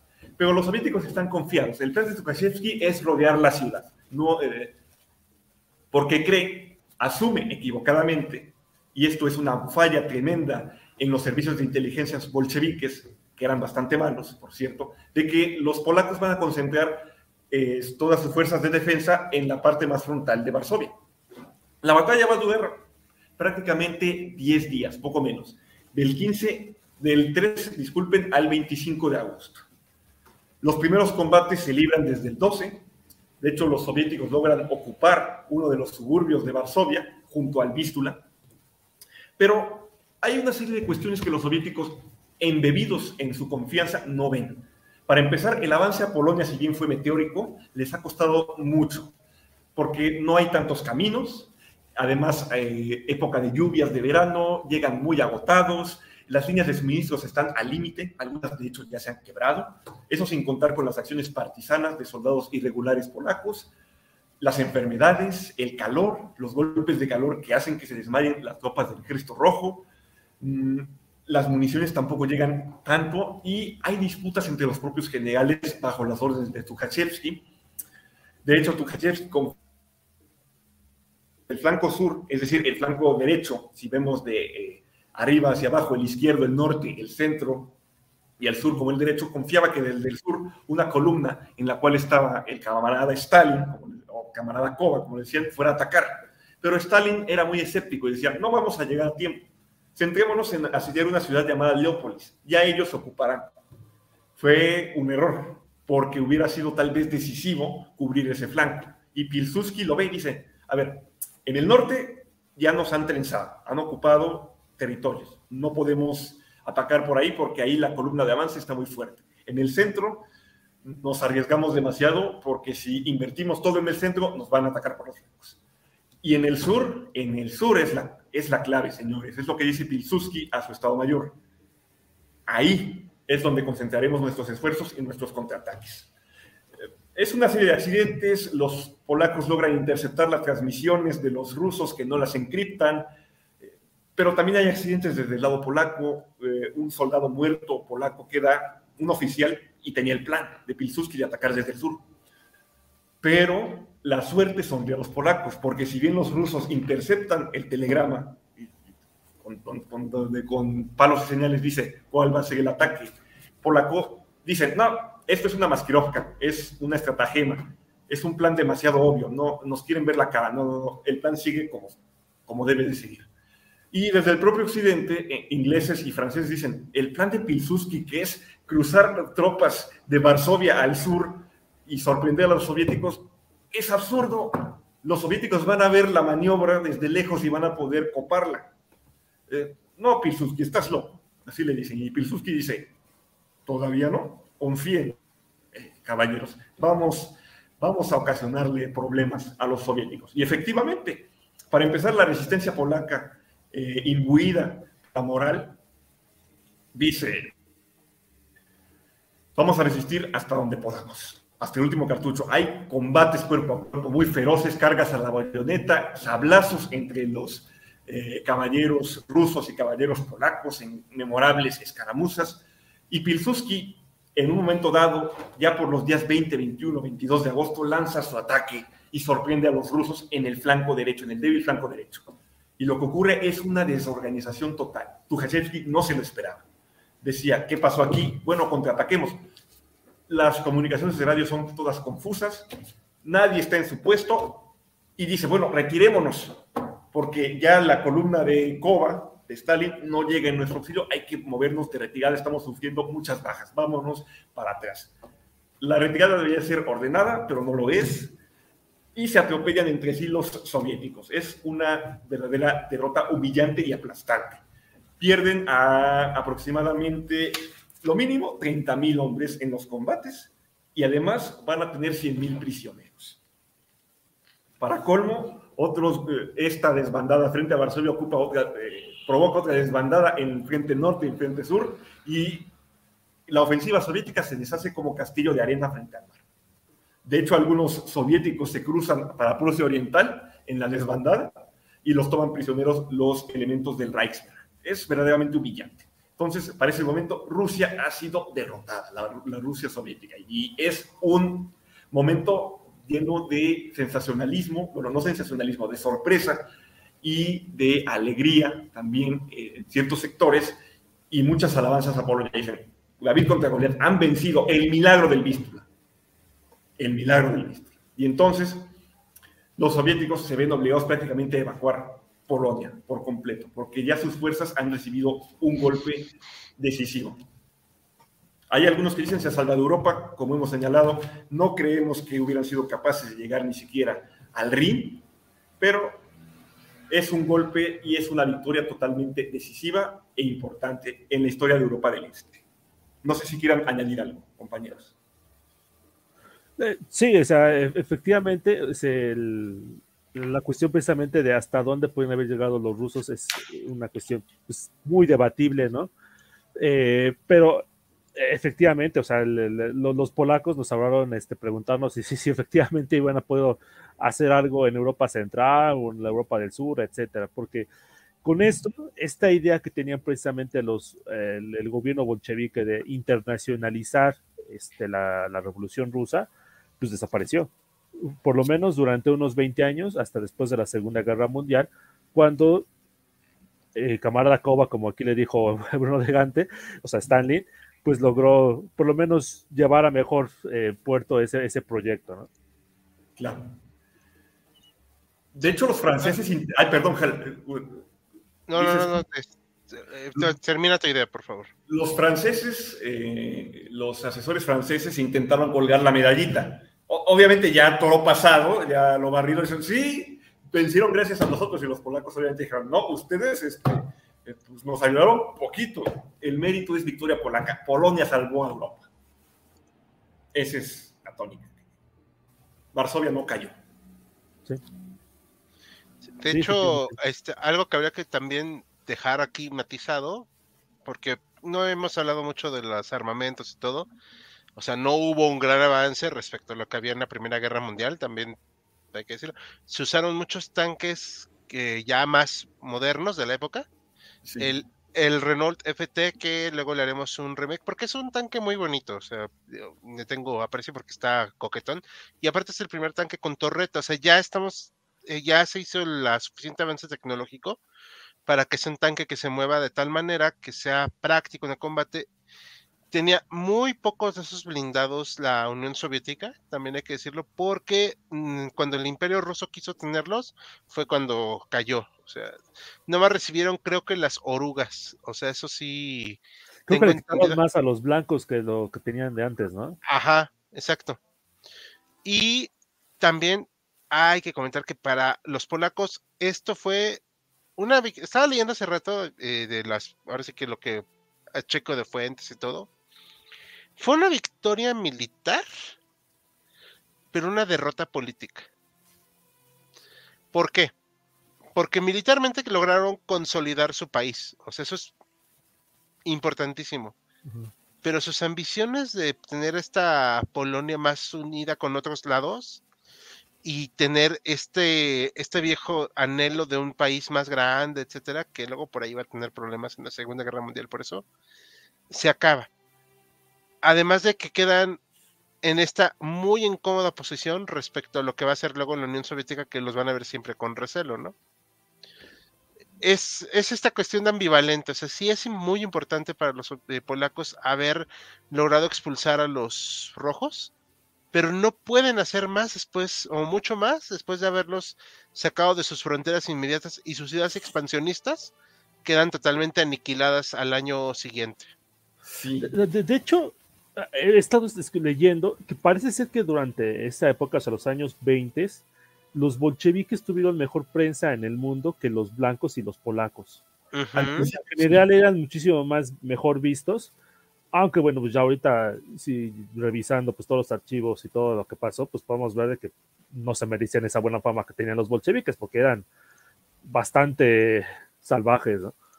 Pero sí, o sea, de hecho, o sea, tenían uh, esa magia los, los bolcheviques para hacerse de, de, buena fama o de buena fama internacional. Además, por la propia novedad de la revolución, los trabajadores al poder dentro de este discurso ideológico que se barajó. Entonces, sí, no es de extrañar esta prensa. Otra vez, vuelvo a citar también este caso de cómo la toma de Kiev también aliena a Polonia, sí la aleja, sí es un error político, podríamos decir, político y militar, y eh, eh, inflama los ánimos tanto del mundo como los propios soviéticos. Lo que había olvidado en la anterior exposición era señalar que incluso generales y, y oficiales que se habían opuesto hasta hacía poco a los bolcheviques o que incluso tenían carrera zarista, por ejemplo, el propio Brusilov, habían dicho, pongo mi sable al servicio del ejército rojo, porque ya hay que trascender la ideología, no me caen ustedes bien, pero hay que atacar a los invasores polacos.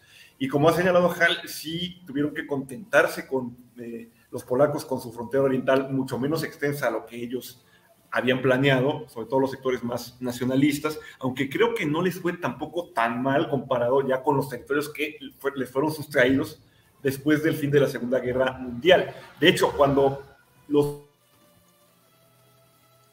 soviéticos estaban en negociación, se le dijo a Pilsudski, oye, negocia con los, con los soviéticos, y también hubo ciertas pláticas.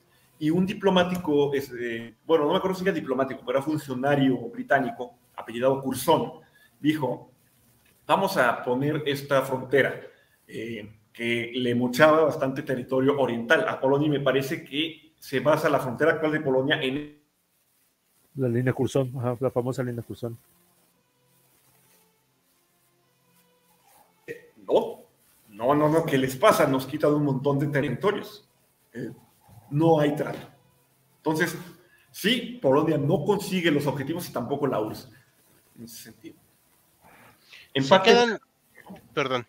Sí, que, o sea, que hay que mencionar que, o sea, después de la Segunda Guerra Mundial podemos decir que, que como, como, que Polonia se mueve un poquito hacia el oeste porque le, le mochan toda esa parte, o sea, más o menos aquí en este mapa aproximadamente le mochan ahí, este, pues donde está la línea roja, creo que la línea roja es la línea cursón, no, es un poquito más hacia, el, hacia la izquierda, ¿verdad? La línea cursón.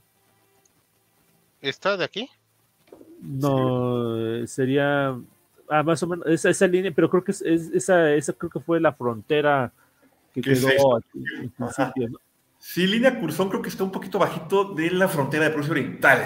Ajá, exactamente, porque le, le, entregan ya después lo que era parte de, de Prusia a, a, Polonia, pero ya después de la Segunda Guerra Mundial, como una especie de compensación.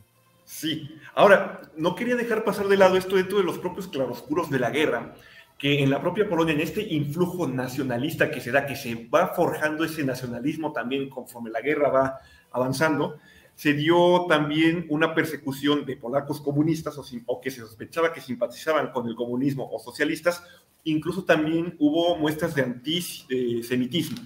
¿Y por qué hubo estas muestras de antisemitismo? Porque se consideraba o estaba esta creencia de que los judíos eran pro-comunistas, pro-soviéticos lo cual es una creencia que se cayó en la defensa de Varsovia porque hubo polacos sorprendidos que decían, oye, pero él es judío y está colaborando en la construcción de la barricada o en la de la trinchera. Pues sí, pues soy judío y soy polaco, respondió el otro. Este. No, y también se rompía porque también los bolcheviques mataban judíos, hay que decirlo.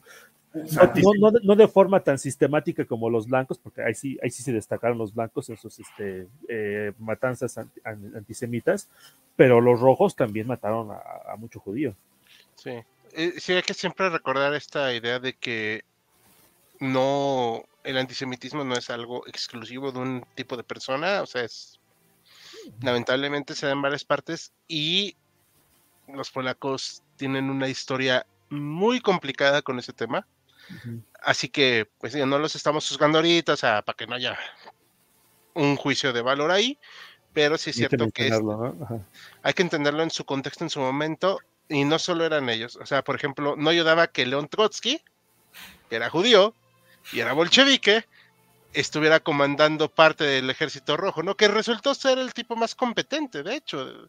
Ah, bueno, pero León Trotsky era judío de nombre, o sea, realmente. Bueno, ok, pero pues, no, no se iban a poner a preguntarle. Para ellos no había ese matiz. ok, y eh, bueno, aquí está la, este, este póster que no vamos a darle ninguna interpretación. Este se queda para interpretar a ustedes el público. Ahí se los dejamos. Hay mucha propaganda, ¿eh? O sea, pero a mí estas imágenes que me encantaron que estuvimos viendo, o sea, esta es propaganda, obviamente. Esta, la del milagro del Vístula, o sea, ni Juan Pablo II hubiera hecho algo así. Y obviamente esta, o sea, la defensa de la fe, ¿no? Frente a la invasión. Que sí, que se sabe que hubo sacerdotes que murieron en el frente de batalla por ah, la defensa de Polonia. Sí, hay que también entender que una cosa es ser sacerdote y otra cosa es ser tibio. no, es una tradición que viene desde hace mucho tiempo. Desde medioevo se tiene constancia de sacerdotes en la línea de combate, ahí en los ejércitos cristianos en, Bizancio, en varios de sus sitios, también allí estaban en la primera línea, en las murallas, este, los sacerdotes ortodoxos. Entonces, e, es una tradición milenaria. Juan Pablo II. Pero ahorita ya los jóvenes no saben quién fue Juan Pablo II, pero, o sea, este, en nuestros tiempos, cuando los jóvenes éramos nosotros, Ay, cuando no pintábamos canas, no pintábamos plata nuestras sienes. ok ya, sentí el. Bueno, yo nací cuando aún existía la Unión Soviética. Dios mío. Ok, bueno, para, como decía Joaquín, para quien no sepa quién fue con Pablo II, fue Papa. era polaco, era Karol Wojtyla, ¿verdad? Karol Wojtyla, ajá. Justamente había nacido por esas fechas. ¿Estaba recién nacido o estaba a punto de nacer? No sé exactamente su fecha de nacimiento. Sí, y si le tenía un especial desprecio en su corazón era a los soviéticos. Por obras, obras razones. ¿Cómo? De hecho, si mal no recuerdo, intervino furiosamente eh, a favor de Lech Walesa para lograr la emancipación. Estoy, estoy revisando, nació el 18 de mayo de 1920. O sea, tenías que Semanas antes de la batalla de Varsovia. Perfecto. Cosas de la vida. Cosas de la vida. Muy bien, hay un par de saludos. Nos dice Ítalo que nos manda saludos. es que yo creo que también a la audiencia le costó un poquito de trabajo seguir el hilo conductor de este tema. Y es que no es sencillo. Perdón, estoy tapando a, a Joaquín y a Bruno. Porque tuvimos que recurrir desde la guerra, digo, perdón, desde la revolución rusa, tanto de febrero como la de octubre, y de ahí explicar cómo fue que se fue dando este movimiento de masas que logró, que llegó a este punto de la guerra entre la muy joven Polonia y el todavía alborotado país soviético, que no sabían bien cómo iba a llamarse. Pero ahí estaban. técnicamente todavía no era la Unión Soviética. No, era la Rusia soviética, creo, ¿no? Algo así. Aquí dice Saúl Alejandro, pregunta, ¿los rojos debieron tomar Alemania? ¿Qué hubiese pasado eh, pensando en una posible intervención de los franceses y los ingleses teniendo en cuenta el desgaste de la Gran Guerra? Mira, eh, aquí entramos en el campo del qué hubiera pasado, sí, ¿no? O sea, del y si hubiera, hubiera, eh, y el hubiera. No queda, ¿Eh? Es fascinante. Es fascinante y es muy divertido, pero también pues es este a efectos prácticos algo que no tiene consecuencias. Pero bueno, para efectos del, del entretenimiento, yo creo que en algún punto los franceses y los ingleses hubieran puesto un cordón sanitario, por así decirlo, entre Bélgica y Holanda y Francia, pero no se hubieran animado a entrar a, Alemania, yo creo. yo creo que sí se hubieran aventado a entrar a Alemania. creo que lo hicieron. Lo, hicieron con lo del el si no me recuerdo. Ah, pero eso fue para reclamar pagos. Sí, bueno, yo, yo, creo que sí se, hubieran metido a. Por el calor de la emergencia, sí lo hubieran hecho. Aunque, ustedes, aunque estuvieran agotados, si se aventaron a enviar al otro extremo, o sea, a varias partes de Rusia, no precisamente conectadas entre sí, cuerpos, este, bueno, pero eran poquitos en comparación, o sea, creo que ¿cuántos enviaron? ¿20 mil? Sí, sí, claro. No era ni un batallón importante. Aunque sí creo que por este pánico rojo sí se hubieran aventado, porque sí, para ellos no necesitaba la situación. Y con ayuda de los Freikorps, por ejemplo. Mm, e, es, es, que también está el con el hubiera, ¿no? O sea, yo cada vez que me dicen que yo sí entiendo que, o sea, me queda claro que la intención soviética era avanzar y fomentar las revoluciones. Digo, a mí me queda muy claro por la temporalidad. Pero recuerdo a los Freikorps y no, no se eh, tentaron. pero, pero yo creo que no es lo mismo luchar contra los luxemburguistas y los eh, Karl Liebknecht que contra las, tropas del ejército rojo. Pero tampoco, eh, tampoco eran del todo acá los super pro. No, sí, sí, yo lo sé, pero o sea, o sea no es lo mismo a, este, aplastar una revolución, medio revolución en Alemania en causa por Luxemburgo y, y, que ya tropas del ejército rojo, o sea, ya es, eh, es un tamaño mayor. Posiblemente hubieran resistido, pero sí. Ah, bueno, entrando en el hubiera, ¿qué ejército derrotó a Rusia? Eh, Alemania, pero pero pues Alemania estaba muy eh, este, pues, agotada por la Primera Guerra Mundial. ah, sí, sí, sí, me son, pues, acordémonos que en los últimos meses de la Primera Guerra Mundial los aliados barren con Alemania. Sí, ese, ese por cierto, acá revelando secretos tan bambalinas, tengo pendiente hacer un video de la ofensiva de los 100 días de, de Joaquín. Prometo que lo haré a la brevedad para el ah, canal 2. Sí, no, la verdad es que está ahí todo el material, nada más tengo que ponerme en friega, pero es exactamente esa ofensiva de los 100 días, es, es la muestra del fin de Alemania. Pero, perdón. Perdón, perdón. Ah, dale, dale, Bruno, y ahorita yo, Igual habría que tomar en cuenta el propio desgaste al cual se arriesgaba el propio ejército soviético. O sea, si ya en Polonia ya estaba exhausto, ya... Eh, eh, También sí. También es cierto. La logística es algo clave para las guerras y si no lo manejas bien, y en ese momento el ejército rojo está en plena construcción, no es un ejército profesional constituido. O sea, tiene algunos oficiales que combatieron dentro del bando zarista y que más tarde apoyaron la revolución, pero no es la mayoría. Y no son soldados tampoco profesionales. Y algunos también, no hay que olvidar que también se debilita mucho la fuerza eh, de invasión soviética en Polonia porque ya hay deserciones porque dicen eh, el hambre, las enfermedades, la propia nostalgia de la casa, pues ya dicen, pues no, ya vámonos. no, yo creo que se hubiera desarticulado también, no puede eh, mantener ese empuje. Eh, por más que desde Moscú o San Petersburgo, Petrogrado, se quisiera llevar al límite a las tropas, es que no se puede, este, a mi juicio. No hubieran podido. Sí, también es esa cuestión de que no, no está, o sea, le estamos pensando obviamente en el hubiera, y es, es un ejercicio didáctico y lúdico, pero pues estamos jugando, ¿no? Con todas las posibilidades, porque, bueno, yo pensando nada más para cerrar, que ensañamiento presentaron los Freikorps, que pues, a efectos prácticos eran soldados semi-retirados, con las fuerzas socialistas, no se hubieran contenido tampoco con el ejército rojo, y más siendo extranjeros. Así es, mucho menos. Sí, hubiera sido una guerra a muerte ahí. sí, con cuerpo a cuerpo espantosos. O, uno, un este anticipo de lo que después fue la Segunda Guerra Mundial. Efectivamente. Sí, de hecho, es algo muy. Eh, pero eso, exactamente, por eso estamos diciendo que, en el principio que está muy dejado de lado el frente oriental de la Primera Guerra Mundial, porque yo sé que a todos les gustan las trincheras y hay una película buenísima llamada 1917, me queda claro, pero caray, o sea, el Frente Oriental eran unas cosas, o sea, e, e, ese terreno vastísimo, o sea, hoy en día que vemos que Ucrania y Rusia se están dando hasta por debajo de la lengua, y es un terreno vasto. Y llano. Y llano y, mecanizado, ¿no? O sea, y aún así resulta que las trincheras pueden ser útiles.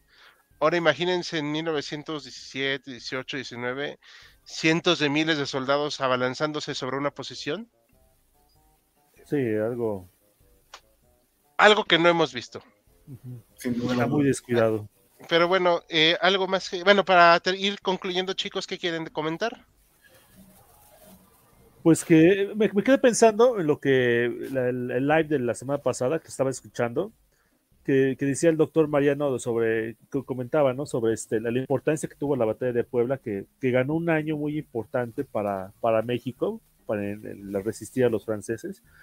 Quizás a lo mejor, si hacemos un poco el símil con el, milagro del Vístula o la batalla de Varsovia, pues a lo mejor no les, no les ganó una, pero sí les ganó unos 20 años, unos 18 años de relativa estabilidad a los polacos frente a la Unión, a la Unión Soviética. A lo mejor después este, se tuvieron que aguantar otros 40 años de dominio soviético, pero pues los primeros 18 o 20 años, pues quién se los quita, ¿no? No, y, hay que este, ver también que Polonia al final nunca dejó de considerarse un país independiente. Yo, como manera de conclusión, volvería a traer a colación este conflictivo y dinámico mapa cambiante que estamos viendo en ese periodo, con este surgimiento de estas nuevas naciones. Para empezar, ya lo hemos mencionado en otros lives, pero creo que conviene volver a hacer hincapié aquí. La nación como concepto es un concepto artificial, no existe esa, eh, esa cuestión de una nación a lo largo de los siglos eterna, como se barajaba en algunas corrientes en el siglo XIX, sino que se va construyendo y no necesariamente se acorde con las fronteras. Sea, dentro de Polonia, tanto en la Polonia de la preguerra soviética como la Polonia de los años 20-30, había un montón también de otros grupos eh, no polacos, bielorrusos, eh, ucranianos, judíos también como grupo ahí de población que se les segregaba, lituanos, en la propia Alemania también, todas esta serie de mezclas que contribuyen a hacer aún más eh, afiladas estas disputas por la nacionalidad que se va construyendo, que se va diciendo qué hacemos con federación o Estado unificado, qué, eh, hacemos con estas minorías eh, sociales que tenemos aquí, que obviamente también generan estas roces en la cuestión fronteriza. Entonces no hay que olvidar esa situación tan dinámica, tan volcánica, porque a la par que Polonia empieza a tener sus encontronazos con la Unión Soviética, tiene sus encontronazos con una Rumanía joven, con una Checoslovaquia joven, con la propia eh, Austria, con la propia Alemania. De hecho, se llega a, tratar de mochar una parte a, la Prusia Oriental. Se intentó hacer un referéndum que perdió Polonia por la mayoría alemana. Más tarde se le va a cumplir en la posguerra, pero sí se llegó a barajar eso, incluso partes de Silesia. Entonces, todo ese universo dinámico que favorece que en, dentro de los nacionalismos, en procesos de caldeamiento y de, de, de limitación, pues generen aún más encarnizamiento en esta clase de guerras que se están dando. Por eso, vuelvo a insistir, no es una reyerta de enanos, es una guerra entre países pequeños o países grandes que ya la Europa occidental, agotada por la Primera Guerra Mundial, no quiere voltear mucho a ver, pero que genera una serie de cicatrices y cambios que se van a prolongar en las siguientes décadas. Eso era lo que quería decir. Y, para concluir, bueno, también decir estos, estas cicatrices al día de hoy no han cerrado. Efectivamente. Sí. De, eh, como dato curioso ahí, para, por ejemplo, para la Rusia actual, o sea, es casi insultante que existan los países bálticos. Y no lo estoy diciendo de broma, ¿eh? o sea, no estoy diciéndolo solo por trolear, ni mucho menos. Es porque consideran que porque son independientes. Déjate que porque son independientes, porque se unieron a la OTAN. no, son, es triple afrenta. Primera, ¿por qué existen? Segunda, ¿por qué son independientes? Tercera, ¿por qué se unieron a la OTAN? O sea, sí es así de muy bárbaro. Igual Finlandia, igual. Eh, el que se volvieron locos fue con Ucrania y pues ya vimos que al final pues Ucrania sigue aguantando y sigue recuperando poco a poco, mordiendo ahí. Pero eso nos deja nos deja un tema para otra ocasión. Eh, damos un par de comentarios, ¿ok? Rusia, dice Johan Joestar, ¿Ah? Rusia es geográficamente un país fácil de invadir. Yo estoy, yo difiero completamente. Sí, yo también. Eh, son terrenos vastísimos. Eh, es una porqueriza en verano, o sea. En principio, tal vez te puedas quedar con algunas zonas mm, eh, así, un avance sorprendente a la Rusia, pero ya después pueden juntar una defensa robusta. lo, lo probó a la mala Carlos XII de Suecia con Pedro el Grande, lo probaron Napoleón y lo probó eh, cierto cabo austriaco. Sí, gracias. Ya estaba empezando yo, no, no digas el nombre. Ah, no. y, estaba pensando que a lo mejor es, es más fácil invadir desde Rusia que invadir hacia Rusia. Ajá. Por la gran cantidad de población que vive ahí. aunque Prigozhin, Prigozhin hace poco comprobó que puede llegar rápido a Moscú. Ah. no llegó. Casi. Casi llegó. Saúl, teniendo en cuenta la devastación causada por la Gran Guerra y la Guerra Civil, era casi imposible que la revolución perpetua se materializara. Yo te creo, yo estoy de acuerdo, Saúl. O sea, pero Lenin no. Convence a Trotsky, que era el más, Ajá. el más Ajá y bueno, pues ya aquí comenta Johan que existe Ucrania. Sí, también ese es un asunto ahí que no quisiéramos caer en un problemilla, pero bueno, eh, que le cerramos ya aquí, ¿no? ¿Les parece? Perfecto. están? Bueno, eh, pues de parte de todo el equipo de HC, les agradecemos mucho, les hacemos el anuncio parroquial, que este es el penúltimo capítulo de esta temporada. El siguiente va a ser un en iceberg, que vamos a dejarlo programado y nos vemos el siguiente jueves para cerrar. Va a ser de guerras que se pudieron haber evitado. Esperemos que se unan varios aquí del equipo. Así que esperamos su me gusta, comenten, compartan. Eh, mañana nuevos shorts, mañana, eh, pasado mañana nuevos videos y estén atentos al contenido que se viene en esta pausa de agosto, que van a ser puros shorts y videos. Así que hasta la próxima.